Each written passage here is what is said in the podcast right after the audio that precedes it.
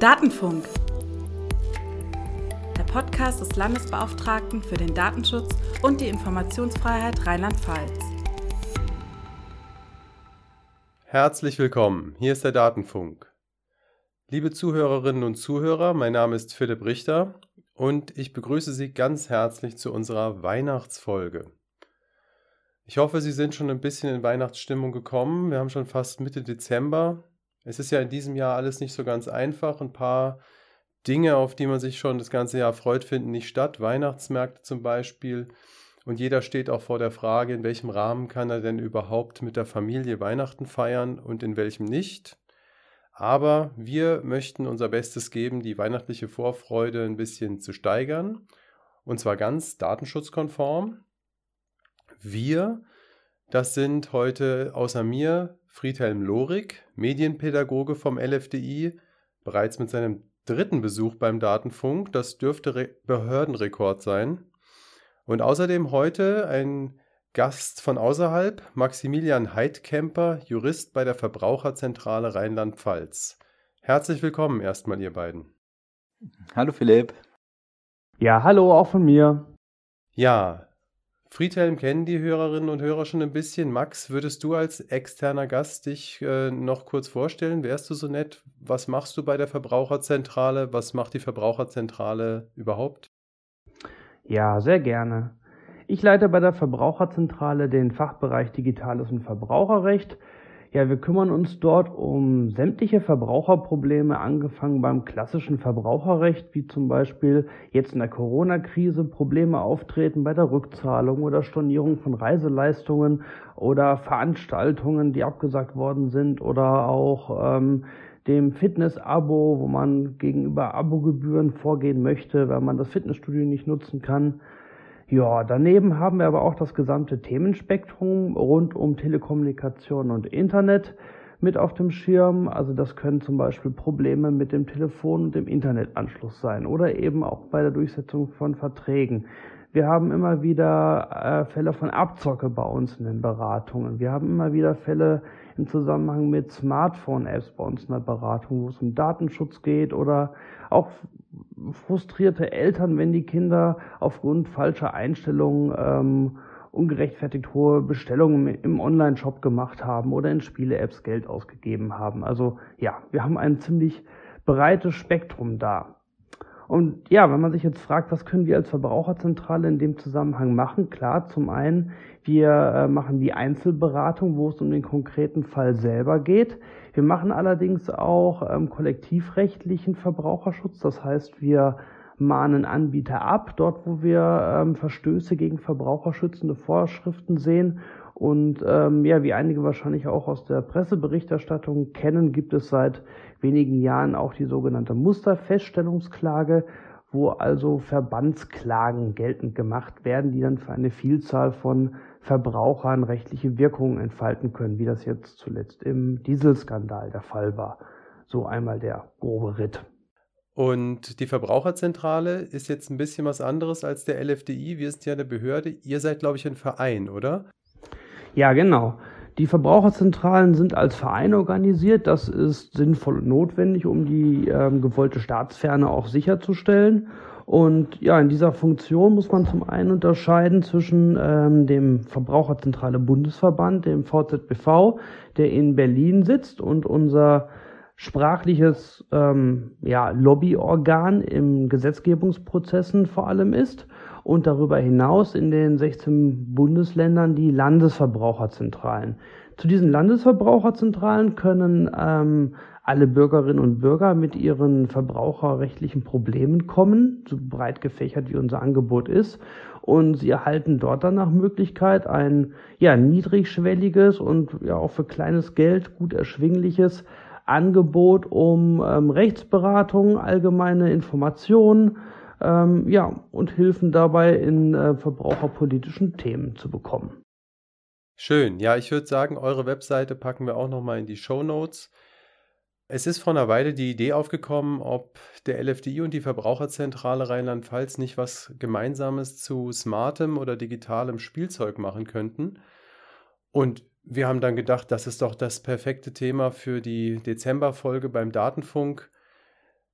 Wir möchten uns also heute ein paar Dinge anschauen, die man durchaus unter den Weihnachtsbaum legen könnte und möchten dann über die Produkte sprechen.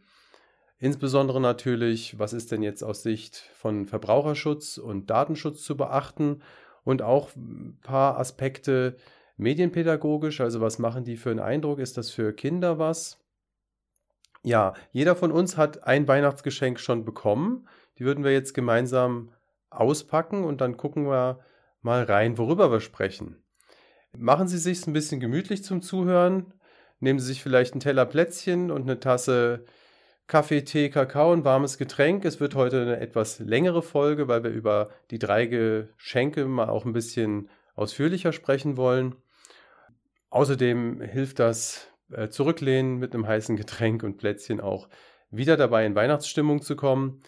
Ja, draußen in Mainz ist es heute ziemlich kalt, aber wir haben es uns einigermaßen gemütlich gemacht. Natürlich ganz pandemiekonform in getrennten Aufnahmestudios aber versuchen auch so das Beste aus der Situation zu machen. Gut, ja, dann würde ich sagen, packen wir doch mal langsam aus. Friedhelm, was hast du denn bekommen?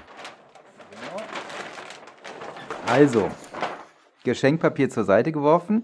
Äh, mein Geschenk, das ist äh, aus Plastik. Äh, ein paar Teile können sich drehen. Es kann mich sehen, denn es hat eine Kamera und es kann sich bewegen. Es handelt sich dabei um einen äh, Quadcopter mit Kamera, also eine Kameradrohne, wie man landläufig sagt. Den bekommt man mittlerweile für deutlich unter 100 Euro beim Discounter oder auch im Internet. Und somit befinden wir uns hier in der Preisklasse von Spielzeugen und deswegen haben wir das als Spielzeug mit hinzugenommen. Ja, oh, das ist ja schon mal spannend. Ich hoffe, du kannst schon ein bisschen mit sowas fliegen. Ich habe das irgendwann mal ausprobiert und fand das gar nicht so leicht. Ja, und du, Max, was hast du bekommen? Moment. So, ich muss mich hier erstmal durch das Verpackungsmaterial durcharbeiten. So, das Plastik erstmal wegkriegen. So. Ja, also bei mir ist es eine quietschrosa Kinder-Smartwatch.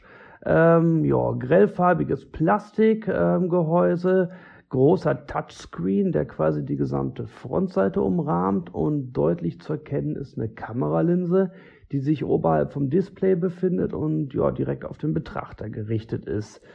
Ähm, soweit erstmal das, was ich hier optisch erkennen kann. Jetzt muss ich erstmal äh, gucken, wie ich das Gerät hier zum, zum Laufen bekomme. Ähm, ja, mach die erstmal weiter. Ich gucke hier mal rein. Ja, während du das machst, schaue ich dann auch mal nach, was ich so bekommen habe. Oh, oh, ja, das, das sieht gut aus. Das ist was, das bei mir sofort ganz viel Weihnachtsstimmung erzeugt, weil ich das nämlich als Kind dauernd bekommen und aufgebaut habe. Ein Bausteinset. Das ist ein, ja, ein Jeep oder ein Strandbuggy oder sowas. Oh, und anscheinend jagt der Fahrer damit ein Monster oder Gespenst oder sowas. Ja, toll.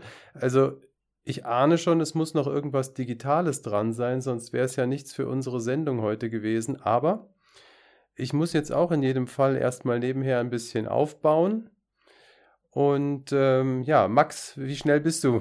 Läuft die Smartwatch schon? Kannst du schon was dazu erzählen? Ja, also so eingeschaltet habe ich den kleinen Blinkekasten jetzt mittlerweile.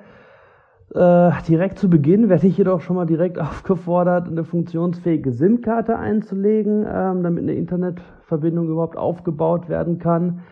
Das habe ich jetzt schon mal gemacht, habe mich ja vorbereitet, steht zum Glück auch auf der Verpackung draußen drauf, dass man das braucht. Ähm, außerdem soll ich mir für die Einrichtung auf meinem Smartphone eine entsprechende Steuerungs-App des Herstellers herunterladen. Ähm, beim Öffnen der App muss ich mich mit einem neuen Benutzerkonto registrieren und mich mit einem oder mich mit einem bestehenden anmelden. Das habe ich glücklicherweise im Vorfeld schon gemacht. Sprich, ich habe den ganzen Registrierungsvorgang ähm, schon mal erledigt. Ein bisschen Vorrecherche äh, ist hier sinnvoll. Das klingt aber schon so ein bisschen, ich glaube, das ist ein Thema, das sich auch durch die Sendung ziehen wird heute. Ähm, es gibt einiges vorzubereiten, hast du gerade schon gesagt. Also wenn man das jetzt unterm Weihnachtsbaum alles anfängt zu machen, könnte das ziemlich nerven oder man könnte zumindest einfach nicht die Zeit haben, sich damit vernünftig auseinanderzusetzen, oder? So ohne weiteres und so schnell geht das nicht mit ähm, Gerät anschalten und loslegen. Man muss sich schon ein bisschen vorbereiten. Ja, ist diese Hürde jetzt genommen? Jetzt verknüpfe ich das Gerät im nächsten Schritt mit der Steuerungs-App. Ähm, so, die Tracking-Uhr ist jetzt verknüpft. So, jetzt erscheint sie hier auch bei mir in der Steuerungs-App im Display. Jetzt bin ich in der Lage, über die App Einstellungsoptionen für die Uhr selber vorzunehmen und ich kann sie auch teilweise steuern. Ähm, ja, ich sag mal, was hier alles so möglich ist, das ist ein bisschen divers.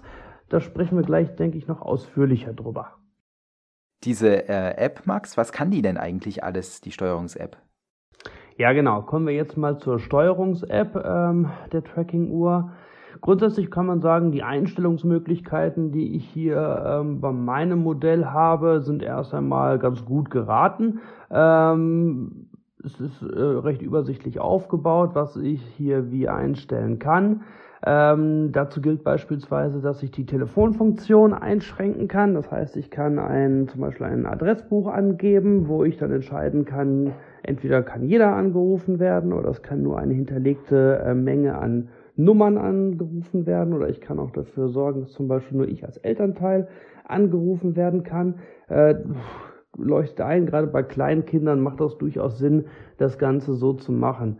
Ähm, des Weiteren kann ich auch die einzelnen Funktionalitäten der Uhr wirklich sehr, sehr schön ähm, an- und ausschalten. Ich kann die Internetverbindung ähm, kappen. Ich kann dafür sorgen, dass nur bestimmte Seiten hier angesteuert werden können.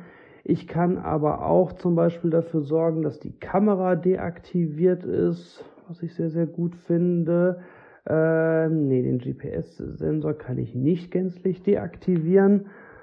So, aber man kann hier eine ganze Menge sehr kleinteilig und fein einstellen und das sollte man auch wirklich tun. Dann kann man am Ende ein, ein ähm, sicheres Ergebnis erzielen, ähm, dass das Kind nur oder an solche Funktionalitäten herangeführt wird, die seinem Entwicklungsstand entsprechen und ähm, wenn das Kind dann älter wird, ähm, sich mit Dingen, man sich mit dem Kind mit Dingen weiter auseinandergesetzt hat, dann kann man dann die Sachen freischalten. Das gemeinsame ähm, Auseinandersetzen mit den ähm, Funktionalitäten ist auch das richtige Stichwort, wenn wir jetzt nämlich hier zu diesen Tracking-Funktion kommen, wo es darum geht, dass man das Kind quasi überwachen kann mit dieser Uhr. Also ähm, über den GPS-Sensor den Standort jederzeit feststellen kann oder dass ich hier sogar die Mikrofonfunktion ähm, einschalten kann. Ähm, das treibt ja das äh, Wort Helikoptereltern auf die Spitze, oder? Also das ist schon gegenüber den Kindern, da sind relativ heftige Eingriffe möglich, ne? Ich rate dringend hier davon ab, sowas ähm, einfach ähm, gegenüber dem eigenen Kind zu machen. Also ganz abgesehen von den Problem, medienpädagogischen Problemen, die da entstehen können. Ähm, wenn das Kind äh, das Gefühl hat, überwacht zu werden und es ähm, nicht mitbekommt, also Stichwort Vertrauensverlust, der damit entstehen kann, ähm, es wird auch einfach nicht sonderlich gut funktionieren, weil eine solche Funktion, wenn sie denn vom Kind nicht äh, gewollt wird, ähm, sich sehr, sehr schnell auch ähm, ausschalten lässt und umgehen lässt, wenn ähm, das erst einmal so gewollt ist. Also solche Funktionen können zum Beispiel aus Sicherheitsgesichtspunkten ja durchaus Sinn machen, wenn es darum geht, dass man gerne wissen möchte, wo sich das Kind ähm, spät abends oder so ähm, befindet oder ähm, ob es am Spielplatz angekommen ist oder so. Man sollte das aber ganz gezielt mit den Kindern besprechen, was hier gemacht wird und was geht und ähm, das nur in, in Absprache mit den Kindern eben machen. Und im Zweifelsfall sollte man das Ganze auch erstmal lassen. Jedenfalls nicht im Geheimen. Also was ist deine Einschätzung? Würdest du eine Kaufempfehlung geben? Ja, in meinem konkreten Fall würde ich hier ganz klar keine äh, Kaufempfehlungen aussprechen. Das hat aber jetzt vor allem was damit zu tun, dass meine Tochter erst zwei Jahre alt ist und damit noch einen eindeutigen Tick zu jung äh, für eine solche Smartwatch. Ja, ob man die Smartwatch jetzt so bedenkenlos unter den ähm, Gaben, auf den Gabentisch oder unter den Tannenbaum legen kann, das ist so eine Sache. Also so ganz pauschal lässt sich das nämlich hier weiß Gott nicht sagen. Ich habe ja eben die ganzen äh, Funktionalitäten ausge, ähm, aufgezählt.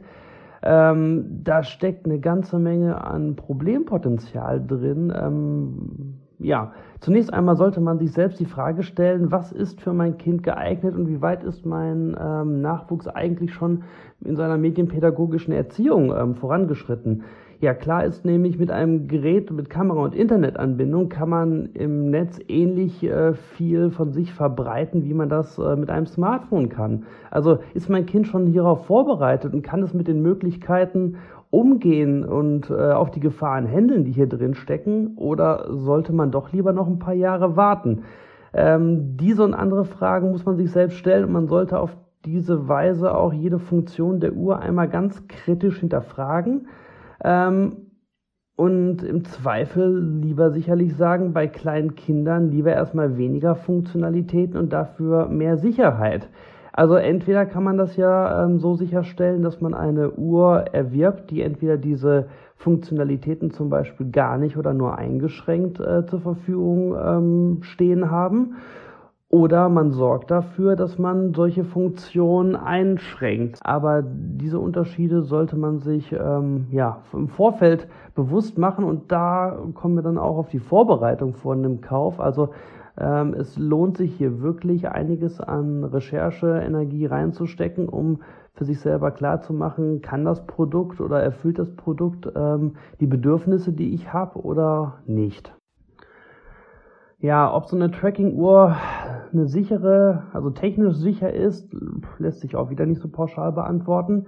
Ähm, es kommt darauf an, ob ich ein gut verarbeitetes Produkt habe oder ob ich ein ja, sogenanntes Low-Cost-Angebot habe. Was mir bei meiner Recherche aufgefallen ist, der Markt für solche ähm, Kinder-Tracking-Uhr ist wahnsinnig groß. Also ähm, wenn man sich nur mal auf den ähm, großen bekannten Verkaufs Verkaufsplattformen im Internet umguckt, ähm, findet man eine Bandbreite von zig unterschiedlichen Geräten. Das, äh, da fällt es überhaupt schon mal erstmal schwer, einen Überblick zu gewinnen, was ähm, dort alles angeboten wird und wo denn überhaupt die Unterschiede liegen. Also kein Wunder, wenn man da 25 äh, nahezu identische, ähm, auf den ersten Blick identische Uhren ähm, sieht, dann äh, fällt das natürlich erstmal schwerer. Ganz einfach kann man sagen, die Unterschiede liegen natürlich bei der Verarbeitungsqualität. Ähm, seriöse Firmen, bekannte Firmen, äh, die einen guten Ruf haben, legen da mehr Wert drauf als ähm, kleinere ähm, Unternehmen, die man zum Beispiel hier sehr stark dann aus dem Fernost oder aus dem asiatischen Raum findet. Die ähm, Preisspanne bei diesen Uhren ist dementsprechend sehr, sehr deutlich. Also man kann bei besonders günstigen Angeboten schon mit ähm, 15 bis 20 Euro dabei sein. Ähm, es geht allerdings auch problemlos ähm, in dem Bereich 100, 200 und 300 Euro dabei. Ähm, ich würde sagen, der gute Start liegt irgendwo in der Mitte. Ich habe hier jetzt noch keine Uhr beispielsweise gesehen, ähm, ähm, die ja so im 20-Euro-Bereich war, wo ich das Gefühl hatte, okay, die ist auch jetzt wirklich solide gebaut und ähm, die macht was her. Ähm, um sich hier aber wirklich ähm, sicher sein zu können, dass man was Vernünftiges hat, empfiehlt es sich ganz stark, dass man sich ähm, auf unabhängige Produkttests ähm, ähm, begibt und dort nachguckt. Solche Produkttests gibt es beispielsweise ähm, auf Seiten wie der Stiftung Warentest ähm, oder eben auch von unabhängigen Rezensionsquellen im Internet. Ähm, da sollte man verschiedene Tests miteinander vergleichen und ähm, da findet man dann eigentlich auch ähm, eine ganz gute Datenbasis, um äh, eine Entscheidung treffen zu können. Also, also nicht erst kaufen und dann rausfinden, was man da gekauft hat. Das ist, äh, ich nehme schon ein bisschen unser äh, geplantes Fazit ein bisschen vorweg. Das ist eigentlich schon mal ein Tipp, den man für so digitale Geräte auf jeden Fall mitnehmen sollte. Wir haben jetzt äh, nicht so drüber gesprochen, wie sieht es denn ansonsten mit dem Datenschutz bei der App aus? Ja, also was kriegt der, was kriegt der App-Anbieter noch für Daten? Da haben wir aber, glaube ich, gleich bei meinem Produkt auch ähm, nochmal äh, ausführlich äh, Gelegenheit dazu. Denn das ist dann äh, wahrscheinlich vergleichbar. Ja, beim Thema Datenschutz halte ich mich hier mal ganz bewusst äh, kurz, weil ich weiß, dass ihr da auch ähm, die größeren Experten auf diesem Gebiet seid und da wirst du sicherlich ähm, später auch nochmal drauf eingehen. Vereinfacht gesagt, ich, ähm, Ich habe hier äh, bemerkt, auch in der Datenschutzerklärung, dass zwar ausgeführt wird, ähm, dass Daten erhoben werden. Ähm, ich kann es allerdings nicht genau identifizieren, welche das sind, zu welchen Zwecken sie weiterverarbeitet werden und an welche ähm, Quellen sie vor allem wann weitergeleitet werden. Also das ist ähm, ja bleibt sehr sehr stark im, im Unklaren. Was ich aber besonders gravierend finde, muss ich sagen, ähm, die Datenschutzerklärung, so wie ich sie hier wahrgenommen habe, ist erstmal nur in englischer Sprache verfügbar gewesen und nicht in deutscher Sprache. Und ähm, ja, das, das geht schlicht nicht, wenn man ein Produkt ähm, auf dem deutschen Markt anbietet. Das war jetzt so aus Verbrauchersicht hier der gravierendste Verstoß, den ich direkt wahrgenommen habe. Ja, und äh, der, dann äh, kommen wir mal dazu. Also ich habe in der Zwischenzeit, ich war fleißig. Ich habe äh, das Modell aufgebaut. Ich habe auch eine App heruntergeladen. Ich habe die Datenschutzerklärung der App mit der zweiten Gehirnhälfte gelesen und gleichzeitig alle äh, Dinge Probe gespielt, die man in der App machen kann. Naja, Spaß beiseite, aber das soll genau nochmal das verdeutlichen, was wir jetzt schon mehrmals angesprochen haben. Erstmal gibt es bei diesen digitalen Spielzeugen und Geräten einiges vorzubereiten. Ja, man muss äh, Apps runterladen. Dann gibt es tatsächlich relevante Dinge, mit denen man sich beschäftigen sollte. Datenschutzerklärungen, ja, also das macht richtig Spaß, unterm Weihnachtsbaum zu lesen. Das kann ich Ihnen versprechen. Das sorgt für richtig viel Stimmung. Nein, überhaupt nicht. Ähm, ja, also wenn, ich habe jetzt hier dieses Bausteinset, ja, ich habe es jetzt aufgebaut. Wenn ich früher so ein Bausteinset bekommen habe, dann war das für meine Eltern klar, das war irgendwie ein Raumschiff oder eine Ritterburg und man konnte mit einem Blick erfassen, was das ist und was das kann. Das kann nämlich aufgebaut werden und damit gespielt werden. Heutzutage würde man sich vielleicht noch überlegen, ist das Plastik, hat das irgendwelche Schadstoffe oder so?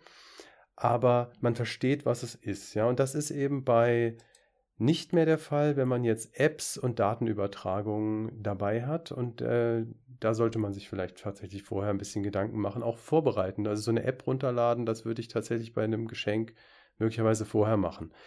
Äh, in meinem Fall war die App jetzt auch noch 2,4 Gigabyte groß. Ja, also da muss man auch den Speicherplatz dann auf dem Gerät haben.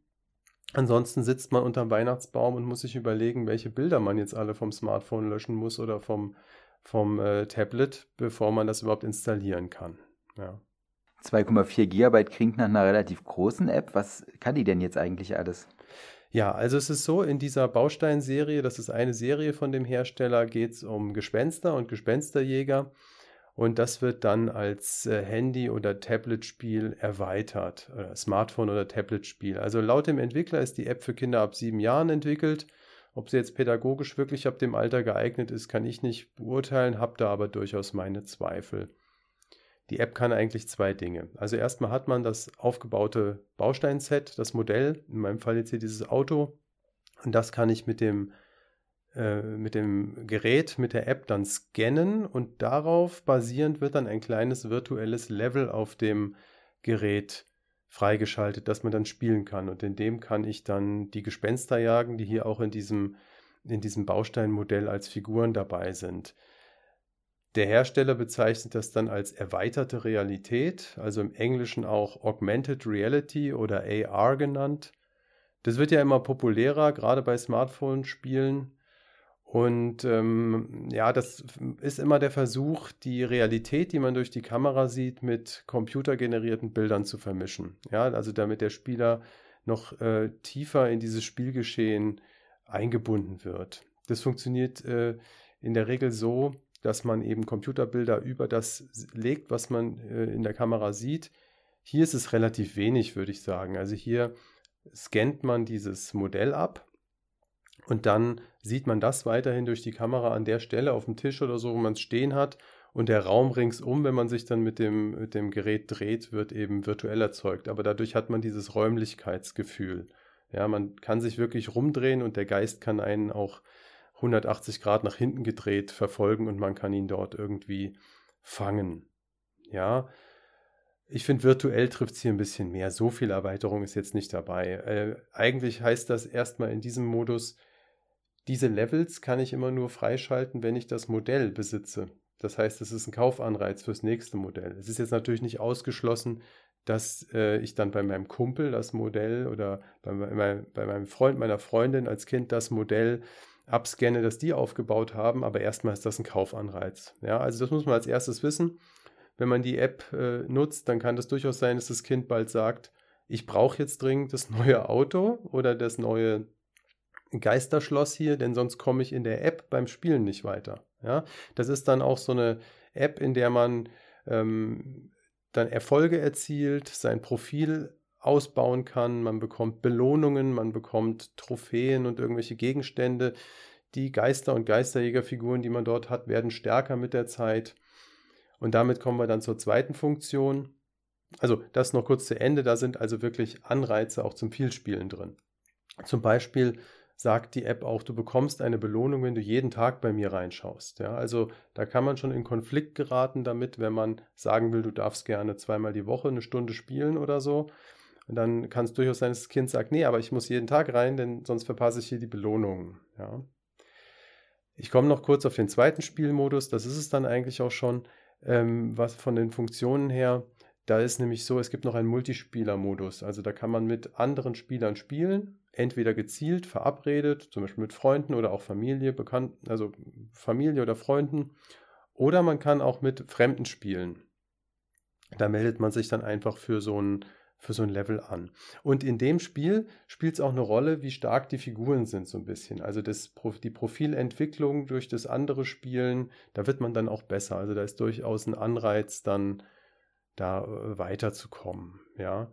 Ähm, und auch durch diesen Multispieler-Modus kann es natürlich sein, sie haben jetzt versucht, Zeiten einzurichten und zu sagen, du spielst so und so oft die Woche, so und so oft darfst du. Ich möchte die, die Nutzung von so Medien ein bisschen begrenzen. Ähm, und ihr Kind kommt aber nach Hause und sagt, ich bin aber zum Spielen verabredet online. Ja, also das ist immer bei Online-Spielen das Ding. Man kann sich verabreden und dann gibt es da eben sozialen Druck. Wie sieht es denn mit dem Datenschutz aus? Welche Daten erhebt die App? Ähm, braucht man ein Nutzerkonto? Und gibt es besondere Vorkehrungen für Kinder? Ja, also ich kann jetzt nicht völlig abschließend was dazu sagen. Ich habe äh, die verschiedenen Sachen ein bisschen getestet. Ich habe in der Datenschutzerklärung gelesen. Ich kann mal so ein paar erste Eindrücke geben. Äh, da, da sind einfach einige Fragen noch offen, ein bisschen. Also soweit ich sehen konnte, erstmal, das kann man am schnellsten machen. Der Multispieler-Modus ist meiner Meinung nach recht kinderfreundlich. Es gibt, wenn ich es richtig gesehen habe, keine Chat-Funktion. Also man kann nicht mit fremden Spielern kommunizieren und die können nicht mit dem Kind äh, kommunizieren.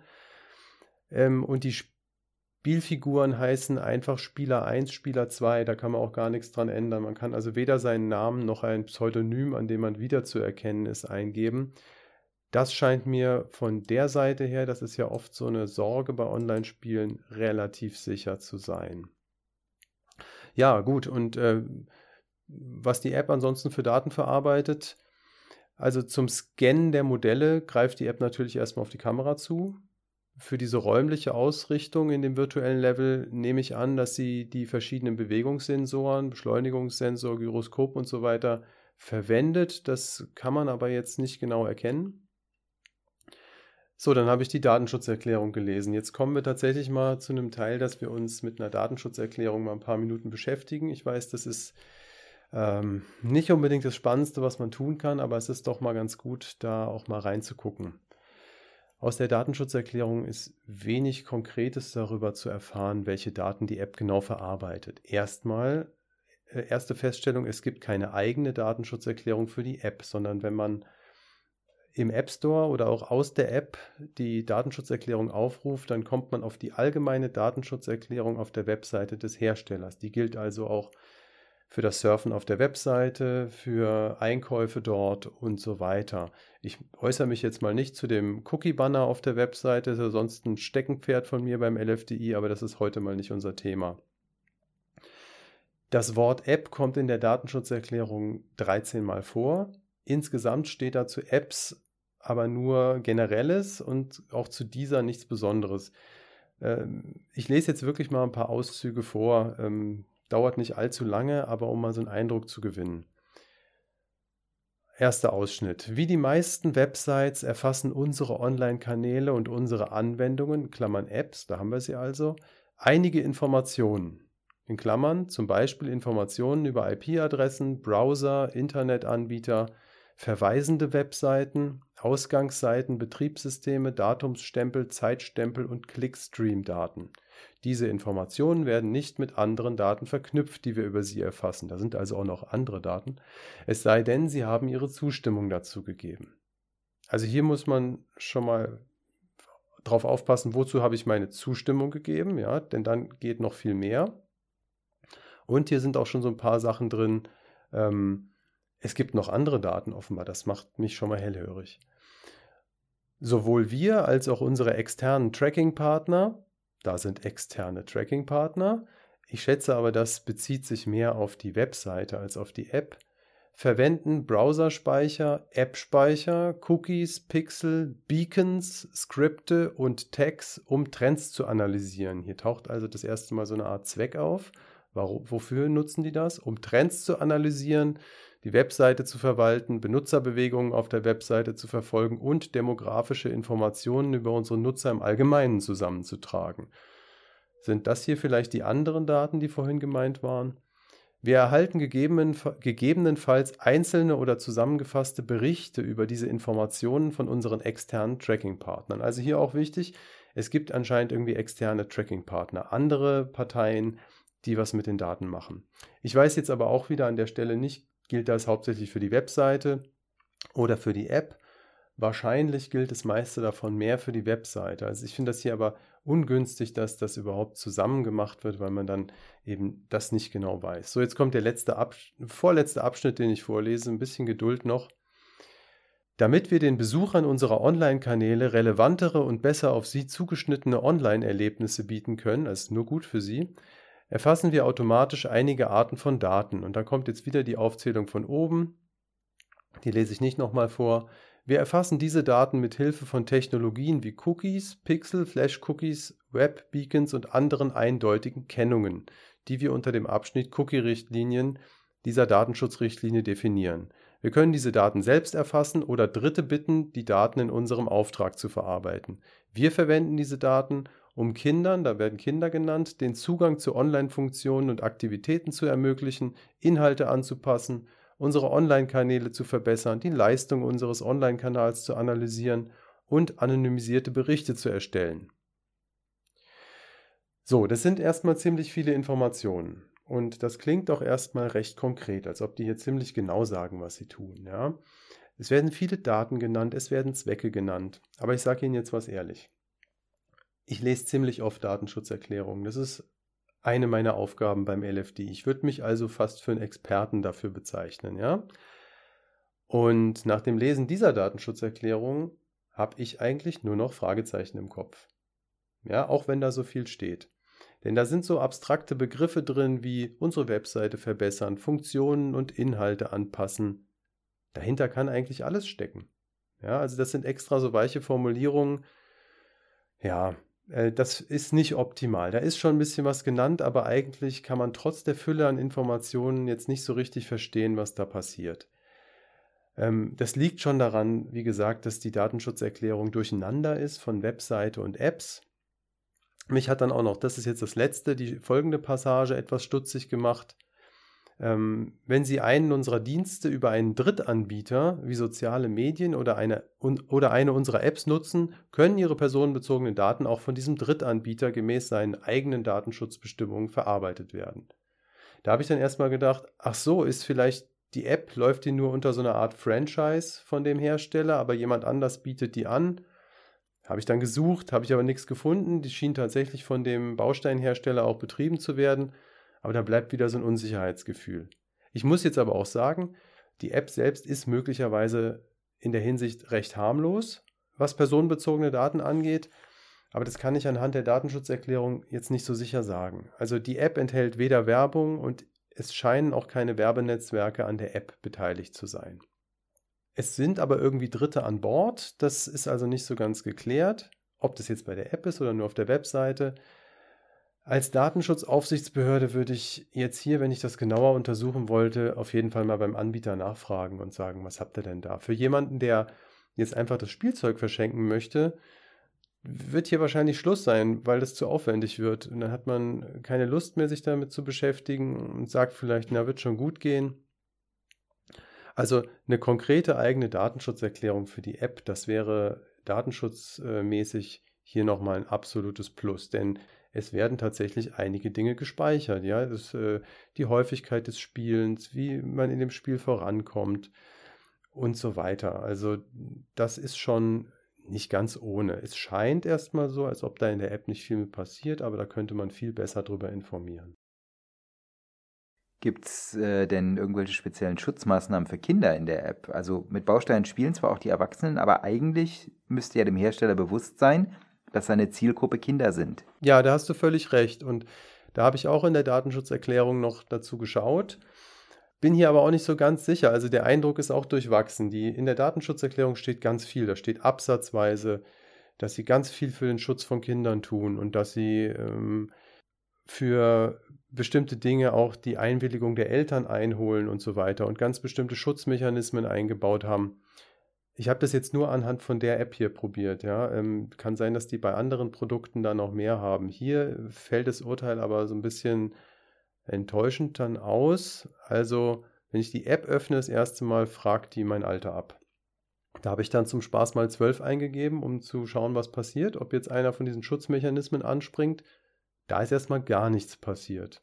So, das hat er einfach mitgenommen. Also das war eher so eine demografische Analyse nach dem Motto, wer spielt denn hier? Ja, und selbst wenn was ausgelöst würde, könnte ich ja auch ein anderes Alter eingeben, wenn ich die App überlisten will. Ja, ihr habt das Thema Account vorhin auch schon angesprochen. Ich glaube, Max hat das gefragt. Man kann einen Account einrichten, also die App hat eine Schaltfläche, mit der man einen Account einrichten kann.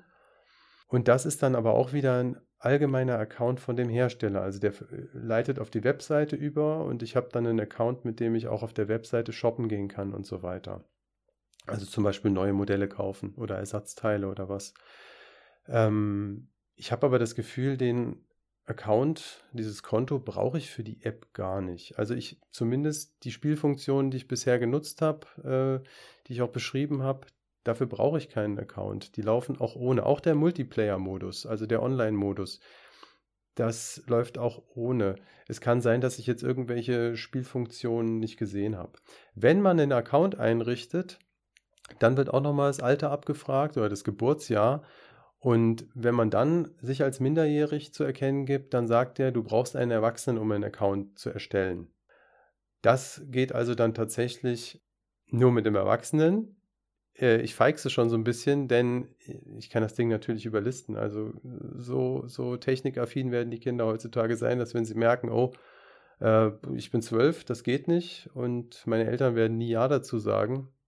Wobei es schon mal eine schlechte Ausgangssituation wäre, wenn die nicht wissen, dass das Kind das gerade nutzt ähm, oder das überhaupt nutzt, dann geben die halt ein höheres Alter ein. Also der Schutz ist natürlich jetzt nicht so hoch. Das heißt, nach allem, was ist jetzt dein Fazit? Eignet es sich als Weihnachtsgeschenk? Ich will mal so sagen, also es ist auch wieder ein Geschenk, über das man sich einfach Gedanken machen sollte. Eltern sollten sich vorher überlegen, möchte ich das für mein Kind, dass es mit sowas spielt und dann auch mit sowas wie, was wird da eigentlich übertragen und so an Daten, was für Spielfunktionen gibt es, sich beschäftigen. Also bei sowas würde ich mir echt die Zeit nehmen und dann vielleicht auch den kurzen Spaß als Eltern, das mal vorzuspielen, vorzutesten, ja. Als Onkel, Tante, Oma, Opa, Freunde etc. würde ich auf jeden Fall mit den Erziehungsberechtigten vorher darüber sprechen, ob sie das möchten. Denn ansonsten bürde ich ja den Eltern auf, sich damit auseinanderzusetzen, diese Datenschutzerklärung zu lesen zum Beispiel, das äh, zu installieren und sich auch dann selber zu überlegen, will ich das? Und am Ende möchten sie es nicht und dann, also nichts ist ja schlimmer, als wenn man was geschenkt bekommt und die Eltern dann sagen, nee, das Geschenk von der Oma darfst du so nicht nutzen oder es gibt einfach Knatsch. Also das ist, das wäre schade, äh, so eine Situation. Das kann man vermeiden. Und ich finde, bei den digitalen Geschenken ist einfach ganz wichtig, vorher überlegen, will man das? Was passiert da? Und wenn man eben nicht der Erziehungsberechtigte von einem Kind ist, das ansprechen, hör mal, ich würde das gern verschenken, äh, ich habe da eine Idee oder, also vielleicht sagen die Eltern ja auch, äh, schenkt das aus der Reihe, das, das nutzen wir schon, dann ist natürlich kein Problem. Oh ja, und wenn man es gar nicht will, also ähm, es gibt genug Bausteinsets auch von dem Hersteller, die ohne App, ohne Digitales funktionieren. Das, äh, das gibt es ja immer noch. Das ist eher eine kleine Serie hier. Äh, auch das geht also weiter. Ich möchte noch eine letzte Sache sagen, dann bin ich fertig. Ich habe schon ziemlich viel geredet. Was mir noch aufgefallen ist, das ist jetzt aber eine Geschmackssache. Also das Smartphone spielt hier eine zentrale Rolle. Und zwar nicht nur als Spielgerät, sondern auch als, ja, als Artefakt, finde ich. Also äh, die Gespensterjäger haben ein Smartphone in der Hand. Und zwar sowohl die Bausteinmodell-Gespensterjäger als auch die Kinder oder Erwachsenen, die eben damit spielen. Das ist so ein bisschen Meta, das äh, dreht sich so im Kreis. Ja, also ich spiele jemanden, ich spiele mit dem Smartphone jemanden, der ein Smartphone in der Hand hat und damit die Geister jagt. Also so äh, zwei Ebenen Realität so ein bisschen. Und dadurch wird das Smartphone eben als was dargestellt. Schon für Kinder ab sieben ist es ja, soll es ja geeignet sein, mit dem man eben Probleme löst, das man auf jeden Fall braucht. Das sollen sich Eltern einfach überlegen, finde ich, äh, ob, ob sie das möchten, dieses Bild vom Smartphone für Kinder schon so prägen.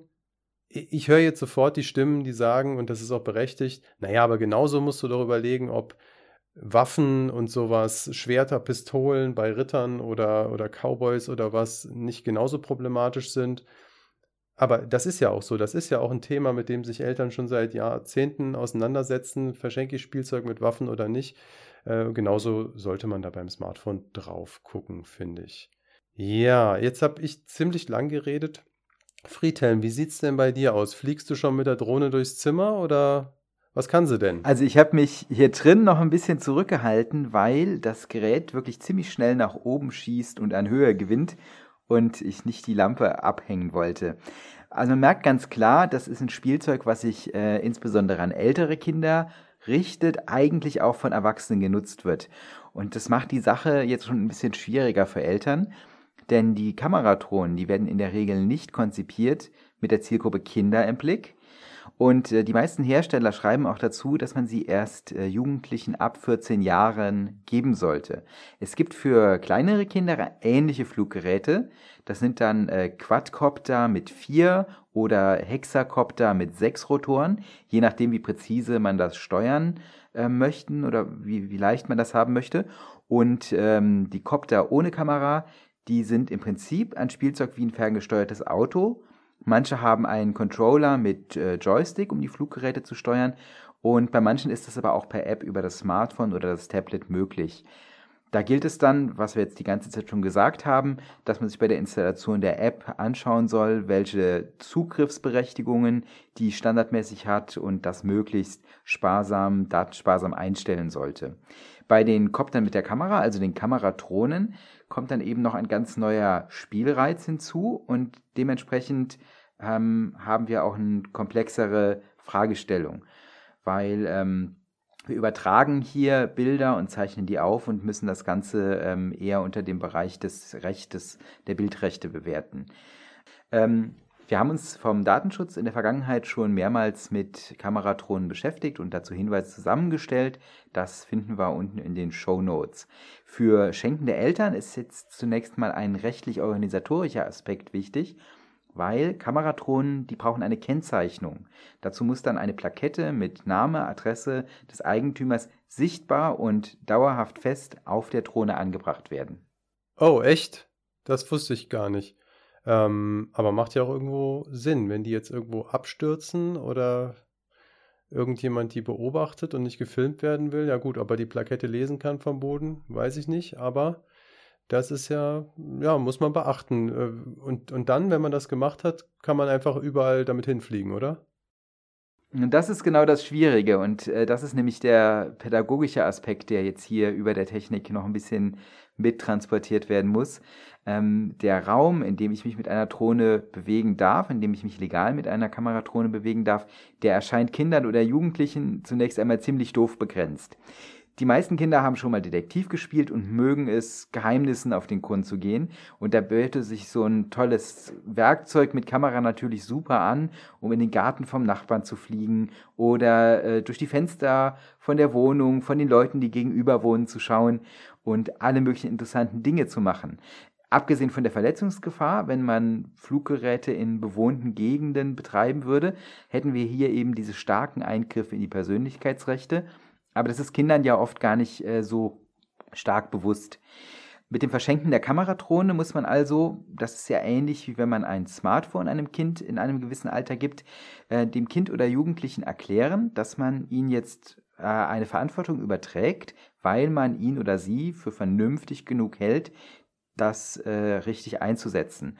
Und diese Verantwortung, das basiert auf Vertrauen. Und wenn das Kind dieses Vertrauen enttäuscht und mit dem Gerät dann doch unerlaubte Dinge macht, dann muss es es vielleicht auch wieder abgeben.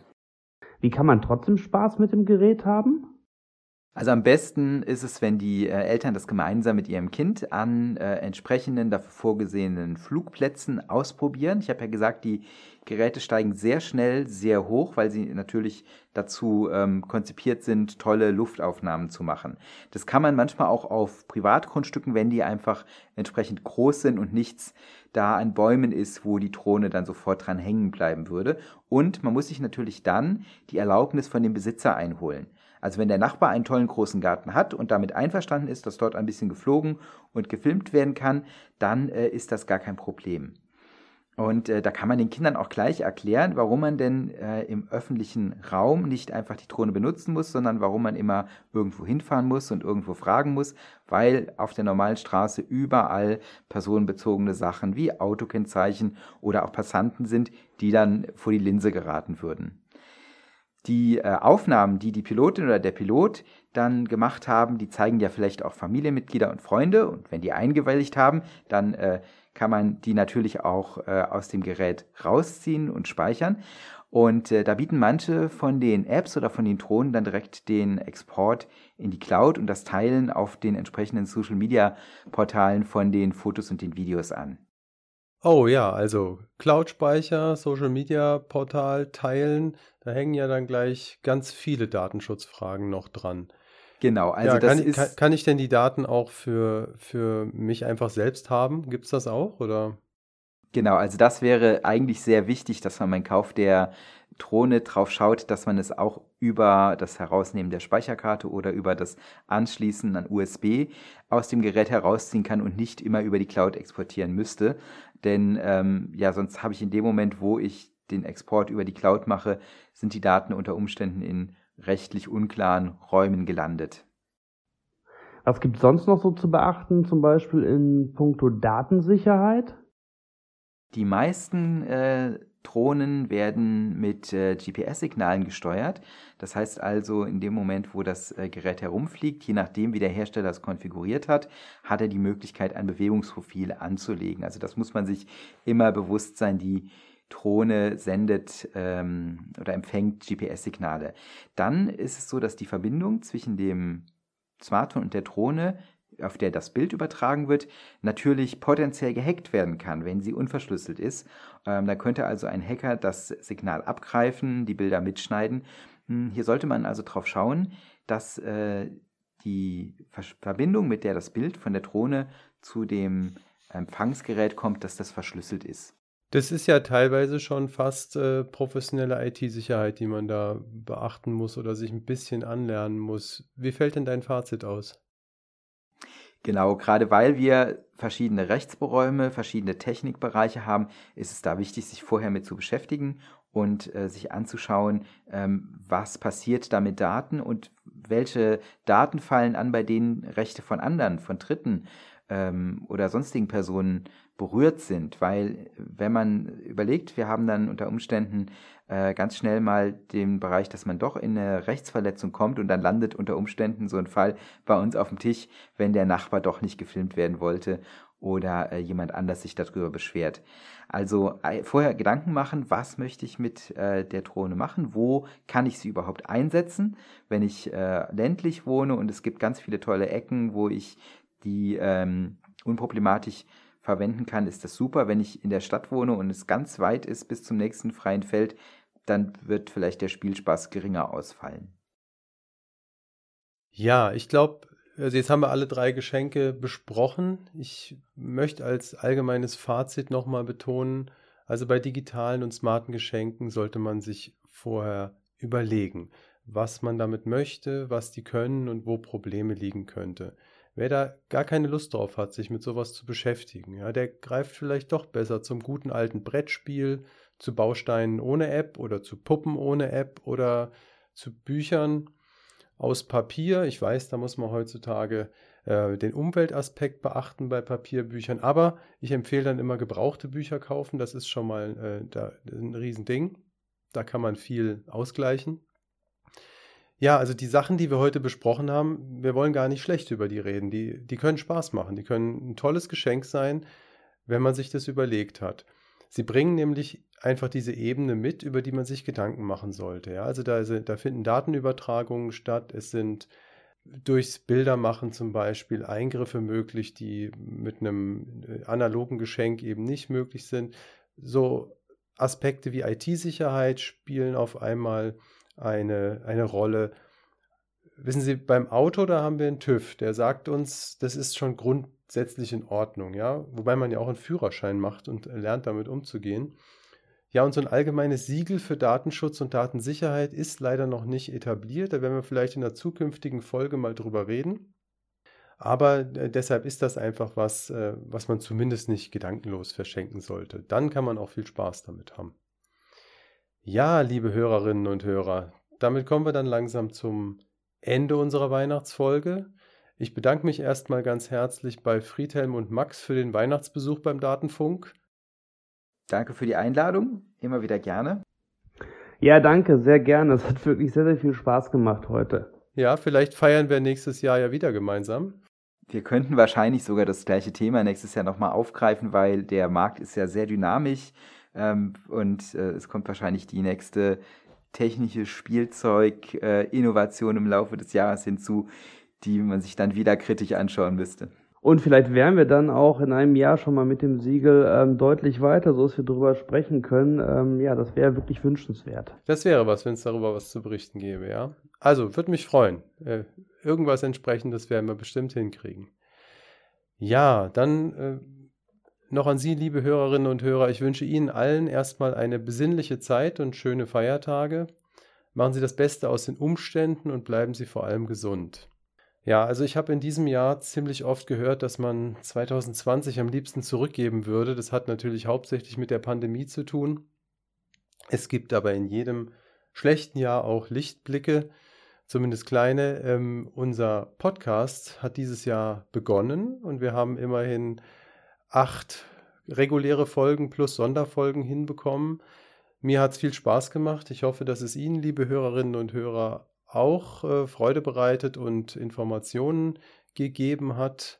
Und wir werden in jedem Fall auch im nächsten Jahr weitermachen mit ganz tollen Themen und tollen Studiogästen.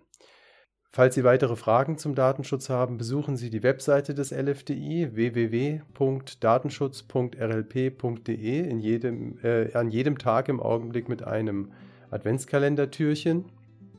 Ja, und wenn Sie allgemeine Kommentare zum Podcast-Programm haben, wenden Sie sich gern an uns unter poststelle.datenschutz.rlp.de.